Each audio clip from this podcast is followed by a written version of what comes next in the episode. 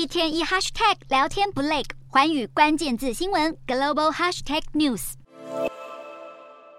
以美国为首的 G7 成员国外长十八日发布联合声明，强烈谴责中国军事活动，升高区域紧张，展现前所未有的挺台决心，马上把中国气得咬牙切齿。中国外交部回呛 G7 干涉中国内政，还反控他们才是造成国际社会对立分裂的一方。被国际挺台声浪激怒的北京，最后还把矛头指向美对台军售，控诉台湾向美国采购四百枚陆基鱼叉飞弹，损害中国主权。尽管中国频频警告不要干涉台海局势，依然阻挡不了国际社会坚定的挺台意志。欧盟当地时间十八日举行欧洲议会大会，欧盟执委会主席范德赖恩以及外交安全政策高级代表波瑞尔都重申台海和平是欧中关系的关键。波瑞尔强调，台湾对欧洲的重要性不只在贸易、晶片等重大经济利益，当然还有道德层面。保障台海安全，才能促进和平，彰显欧盟在全球地缘政治的重要角色。波瑞尔主张，欧盟理事会应该要重新修订对中战略，因应时事，因为二零一九年提出的欧盟中国战略展望早已不符合时代潮流。